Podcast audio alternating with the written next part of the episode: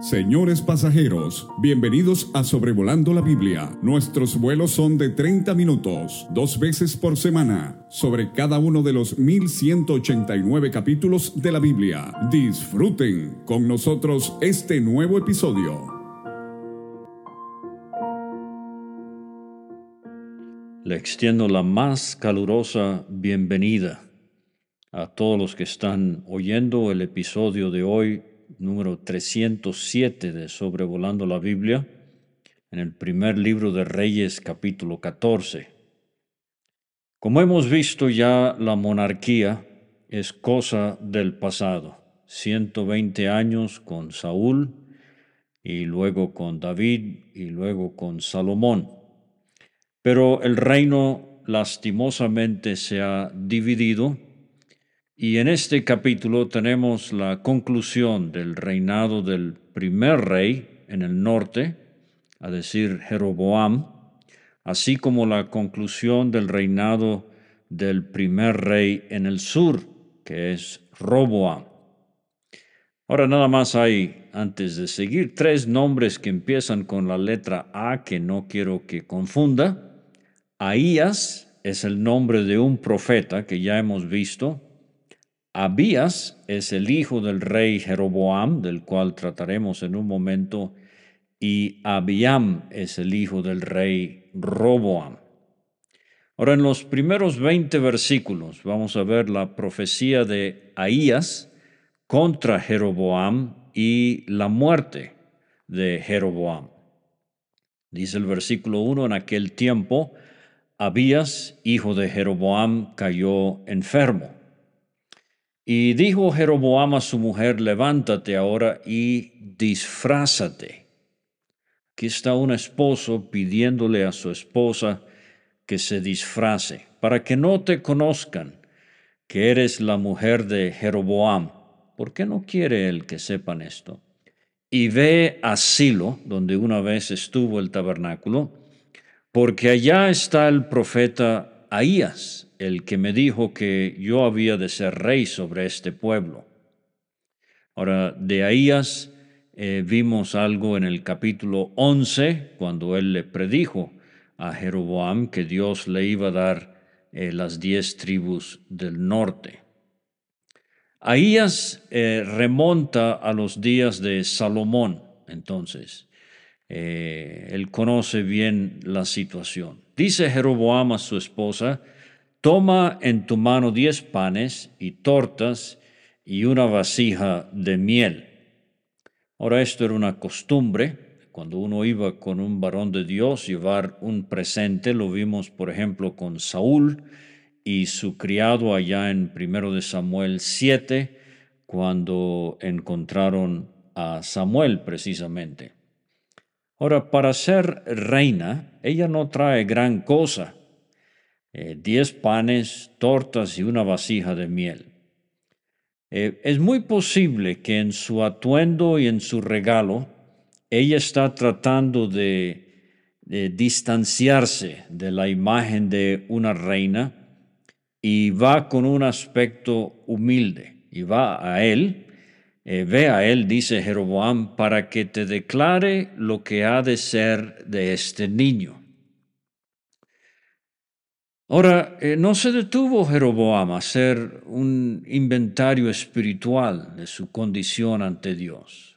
Por ejemplo, en Santiago capítulo 5 leemos de un hombre que él manda a llamar a, a los ancianos de la iglesia porque él sabe que su enfermedad es consecuencia de su propio pecado. Pero Jeroboam él pasa por alto, él está tan lejos de Dios que él ni siquiera eh, pensó en esto seguramente. Y la mujer de Jeroboam lo hizo así. Ella obedeció a su marido, se levantó y fue a Silo y vino a casa de Ahías. Y ya no podía ver a Ahías, estaba ciego, sus ojos se habían oscurecido a causa de su vejez pero vamos a ver que su ceguera física no fue impedimento para que Dios le diera tremenda percepción espiritual. Feliz la iglesia que tiene hombres que, aunque físicamente eh, no sean gran cosa, su sentido espiritual, su discernimiento, su sabiduría está eh, ah, intacta. Pero dice, Jehová había dicho a ellas, he aquí que la mujer de Jeroboam vendrá a consultarte por su hijo, que está enfermo. Aquí vemos la omnisciencia de Dios operando, eh, previendo la visita de la mujer de Jeroboam. Y Dios le dice a ellas, así y así le responderás, pues cuando ella viniere, vendrá disfrazada. Así y así le responderás. Ahora, eh, a veces he predicado el Evangelio con frases como esta. Por ejemplo, en Josué 7, versículo 20, cuando Acán, que tomó de lo prohibido en la destrucción de Jericó, él tuvo que confesar su pecado. Y él usa esta fórmula ante Josué. Él confiesa así y así he hecho. Vimos en segundo de Samuel capítulo 17 versículo 15, así y así aconsejó Aitofel a Absalón y fue un consejo perverso. En el segundo libro de Reyes capítulo 5 vamos a ver que en los días de Naamán, eh, habían salido bandas armadas de Siria, habían llevado cautiva de la tierra de Israel a una muchacha, la cual servía la mujer de Naamán. Esta dijo a su señora, si rogase mi señor al profeta que está en Samaria. Y ya usted sabe, para cuando lea segundo de Reyes 5, que Samaria es la capital del reino del norte. Pero esta muchacha dice, él sanaría a Naamán de su lepra. Entonces, entrando Naamán a su señor, le relató diciendo, así y así ha dicho una muchacha que es de la tierra de Israel. Aquí, Dios le dice a así y así le responderás. Y cuando Ahías oyó el sonido de sus pies, de la esposa de Jeroboam, al entrar ella por la puerta dijo, entra mujer de Jeroboam.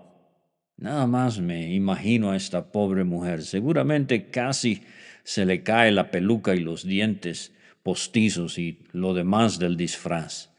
Pero ellas pregunta, ¿por qué te finges otra? ¿Por qué te finges otra? He aquí yo soy enviado a ti con revelación dura Ahora ella pensó que había sido enviada al profeta, cuando en realidad el profeta, sin mover un solo dedo, fue el que había sido enviado por Dios a ella. Qué bueno es cuando uno reconoce, este hermano fue enviado por Dios para dar la palabra en sazón que yo necesitaba escuchar. Esta hermana fue enviada por Dios para el consejo exacto en el momento preciso que lo necesitaba. Pero quiero regresar a esto. ¿Por qué te finges otra? Ese es un gran problema entre nosotros y me pongo primero en la lista. Fingir, dar a entender algo que no es cierto. Yo le confieso, que me molesta cuando conozco a hermanos que en la vida diaria hablan, no, pues no, tú sabes que no sé qué, que para allá, que para acá, y hasta una que otra palabra no muy sana pronuncian. Y entonces llegan a la reunión y uno los escucha. Padre Santo, que estás en el santísimo cielo, ¿Por qué te finges otro? Sea genuino, hermano. Sea propio. No imite a otro. no dé a entender algo que no es. En Josué 8, Josué y sus hombres se fingieron vencidos. Esta fue una estrategia militar cuando derrotaron a Ai. En Josué 9, el siguiente capítulo, los Gabaonitas se fingieron embajadores y engañaron a Josué. ¿Se acuerda la historia de los panes mozos y los zapatos desgastados? En primero de Samuel 21, David se fingió loco entre los filisteos. En segundo de Samuel 13, Amnón se fingió enfermo para engañar a Tamar, su hermana. En Jeremías 3:10, la rebelde Judá no se volvió a mí de todo corazón, dice Dios, sino fingidamente. Es un problema cuando hay falsos profesantes. Lee Apocalipsis 2 y 3 y las veces que el Señor habla en las siete iglesias de aquellos que dicen ser y no lo son. En Romanos 12, versículo 9, el apóstol nos exhorta que el amor sea sin fingimiento. Primera de Pedro 1, 22, también Pedro dice, el amor fraternal no fingido. Qué bueno cuando hay ese abrazo hay ese saludo y uno siente la sinceridad. Pero qué asqueroso cuando uno se da cuenta lo que este hermano me está diciendo, lo que este hermano está aparentando es mentira. Y necesito fijarme bien dónde trae la daga porque en cualquier momento me va a apuñalear. Pablo escribe a Timoteo, de la fe no fingida. En ambas cartas, la fe de él y la fe de Timoteo era una fe no fingida. Y aquí va un texto para finalizar con este tema para los eh, predicadores del falso evangelio de la prosperidad. Segunda de Pedro 2.3, falsos maestros, dice Pedro harán mercadería de vosotros con palabra, palabras fingidas. ¿Por qué te finges otra?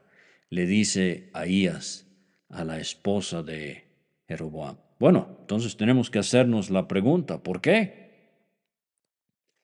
Jeroboam tenía miedo de que habitantes en el reino del norte se dieran cuenta que iban a buscar ayuda de un hombre de Dios. ¿Se acuerda de Nicodemo? Él vino a Jesús de noche, pero él vino con corazón sincero, genuino. Le daba vergüenza a Jeroboam que se dieran cuenta los del norte que sus toros y sus lugares altos y sus figuritas para nada servían cuando el asunto era un niño enfermo?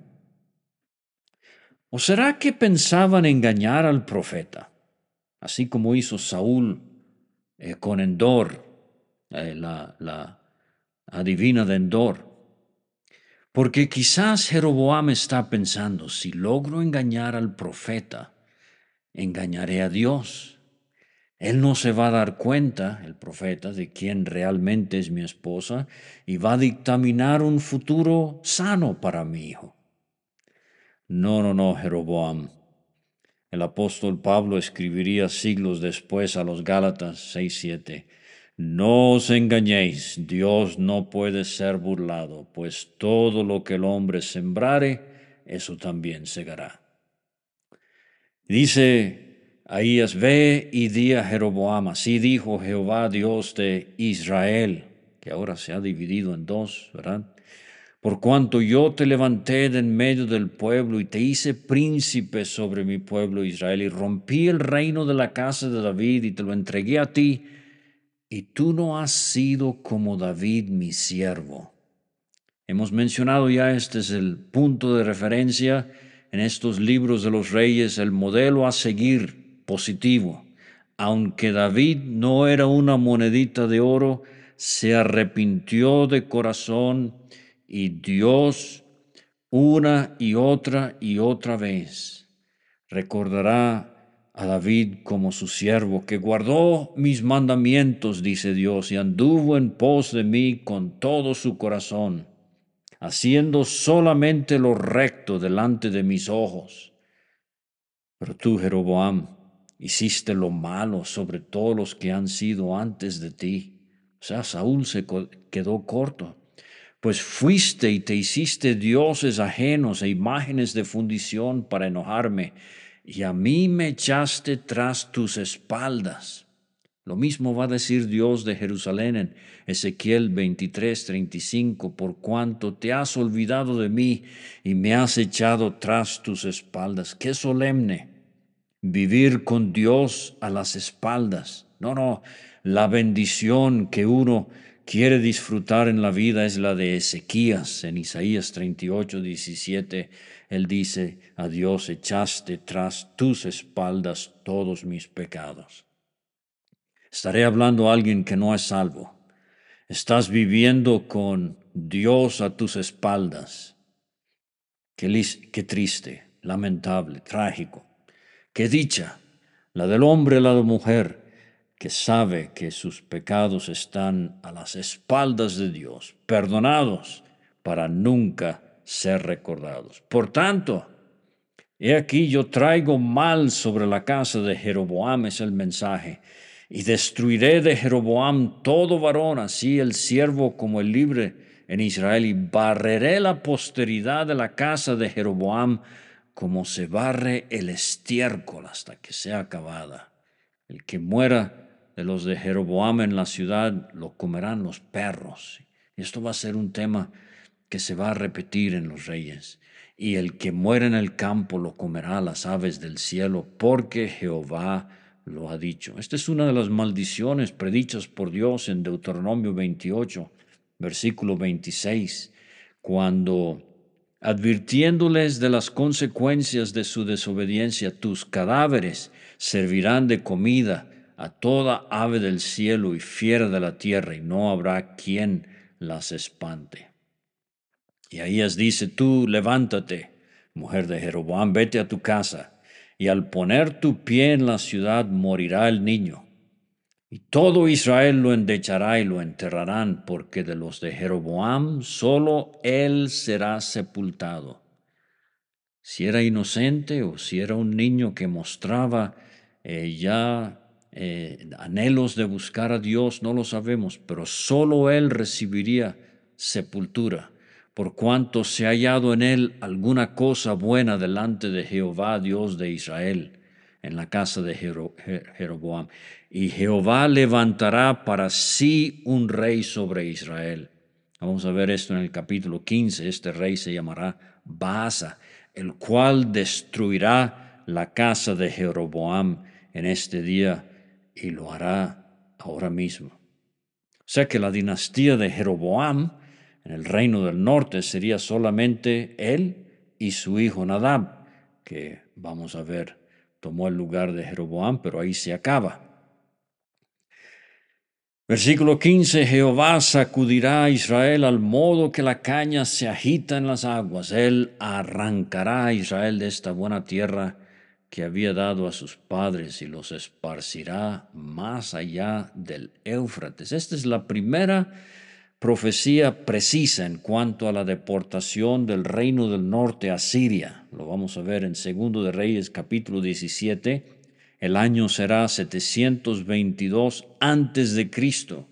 Y esto en cumplimiento también de Deuteronomio 28, versículos 63-64. Así como Jehová se gozaba en hacerlos bien y en multiplicaros, así se gozará Jehová en arruinaros en destruiros y seréis arrancados de sobre la tierra a la cual entráis para tomar posesión de ella, y Jehová te esparcirá por todos los pueblos, de un extremo de la tierra hasta el otro extremo, y allí servirás a dioses ajenos que no conociste, tú ni tus padres, al leño y a la piedra.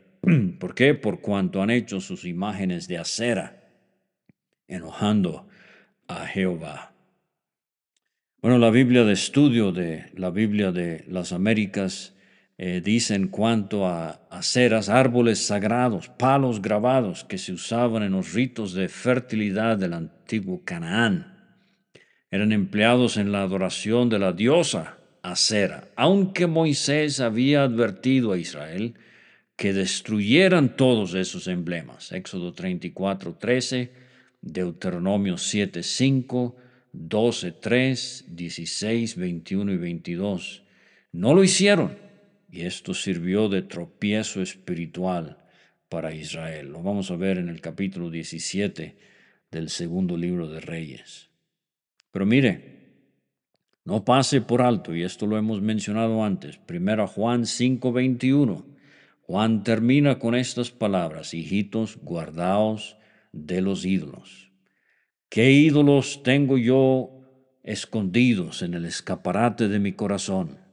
Que Dios me ayude, que Dios nos guarde. Él entregará a Israel por los pecados de Jeroboam, el cual pecó y ha hecho pecar a Israel. Este es el otro punto de referencia en los libros de Reyes, pero en cuanto al mal, totalmente opuesto a David.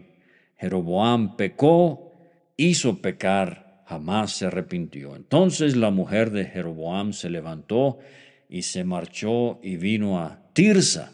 Habíamos visto que Siquem fue la primera capital del reino del norte, ahora Tirsa. Eh, Tirsa eh, era una ciudad muy bella, Cantares 6.4 compara la belleza de la mujer a Tirsa. Eh, sería la residencia de varios reyes. Eh, pero ahora entrando a Tirsa, ella por el umbral de la casa, el niño murió. Exactamente como Ahías había profetizado.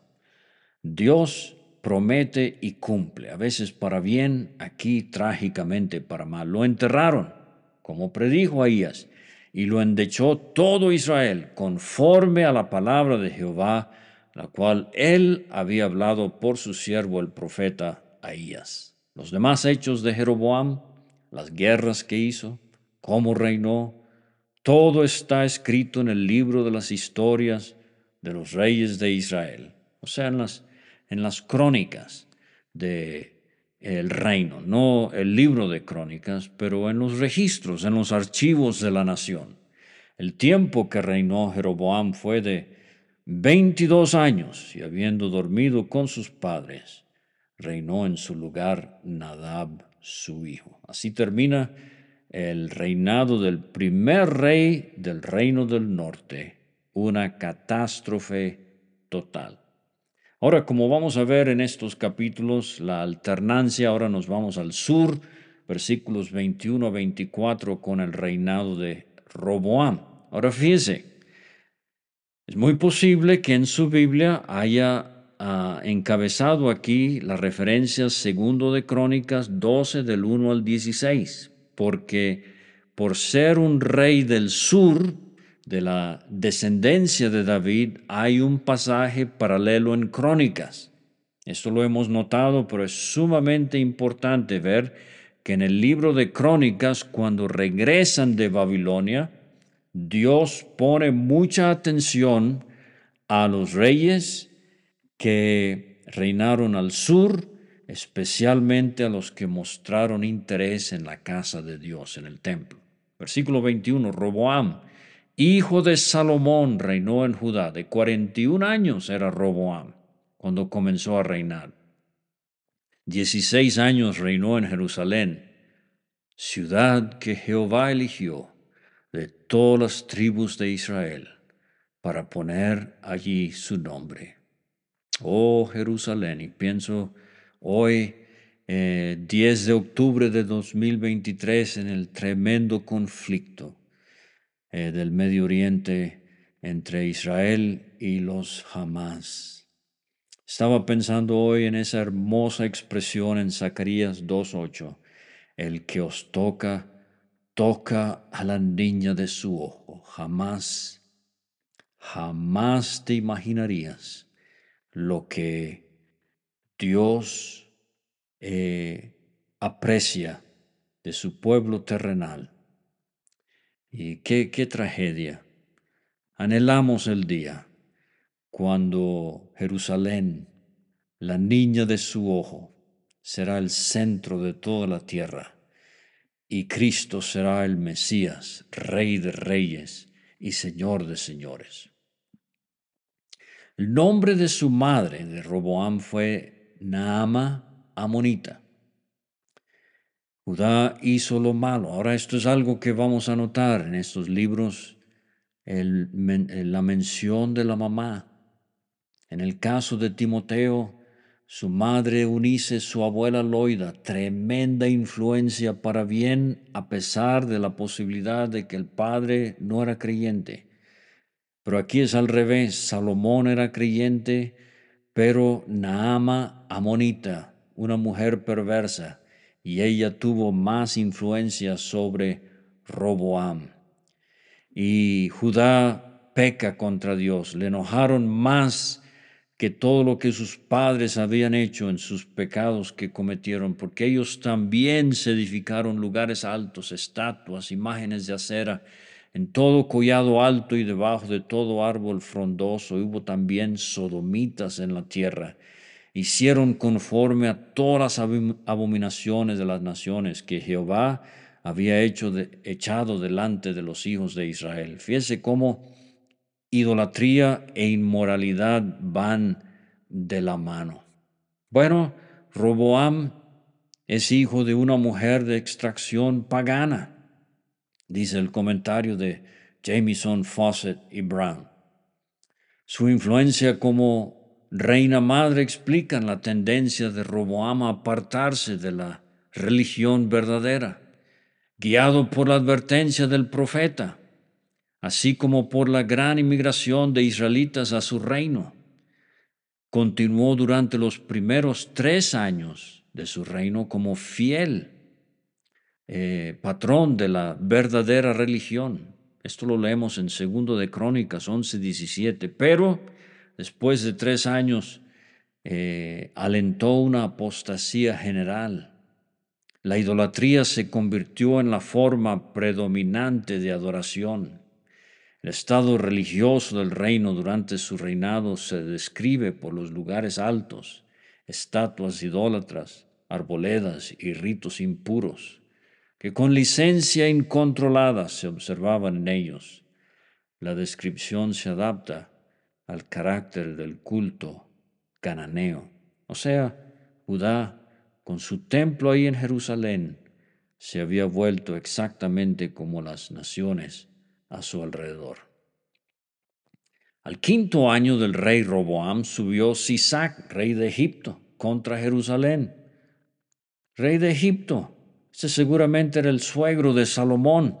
Obviamente había roto su pacto con Salomón y él tomó los tesoros de la casa de Jehová, los, los tesoros de la casa real, saqueó eh, la riqueza del reino de Judá del sur y Roboam hace escudos de bronce. Ah, sí, Salomón, escudos de oro, pero en la decadencia espiritual ahora los escudos son de bronce. Y así sucede en la iglesia. Sí, mucha decadencia espiritual. Bueno, eh, Sisac, en la historia seglar, a veces se le llama Sheshonk I o Sesón I de la dinastía 22 de Egipto. Y esto se puede confirmar en la historia seglar y esto nos hace ver cómo la Biblia es infalible. Pero se lleva los tesoros del templo y forzó al pueblo de Judá a ser siervos de Egipto, segundo de Crónicas 12. Bueno, Roboam estos son los años 931-913 antes de Cristo, tan apóstata como Jeroboam. Eh, dice el comentarista Hughes del comentario bíblico conciso de Tyndale, sus actividades idólatras constituyeron un regreso a la religión cananea. Según sus registros reales, Sisac, rey de Egipto, capturó 150 ciudades en Palestina. A pesar de haber sido yerno, eh, de, de, haber sido el suegro de Salomón, fíjese el daño que ahora causa. Los demás hechos de Roboam y todo lo que hizo no está escrito en las crónicas de los reyes de Judá. De nuevo, este no es el libro, los libros de primero y segundo de crónicas, que se escribieron mucho después. Aquí se está refiriendo a los archivos no inspirados de la nación. Y hubo guerra entre Roboam y Jeroboam todos los días. Dice William MacDonald, esto fue un periodo de guerra entre Judá e Israel, continuó durante 57 años, durante el reinado de Asa en Judá y de Omri en Israel. El Señor evitó una guerra total entre Judá e Israel, 1224, pero los reinos hermanos estaban constantemente enfrentándose entre sí. Y durmió Roboam con sus padres a los 57 años de edad, y fue sepultado con sus padres en la ciudad de David. Y por segunda vez el nombre de su madre fue Naama, amonita. Salomón, su padre, se casó con mujeres extranjeras, y aquí están las tristes consecuencias de los errores de Salomón, y reinó en su lugar Abiam, su hijo. Muchas gracias por escuchar y hasta la próxima.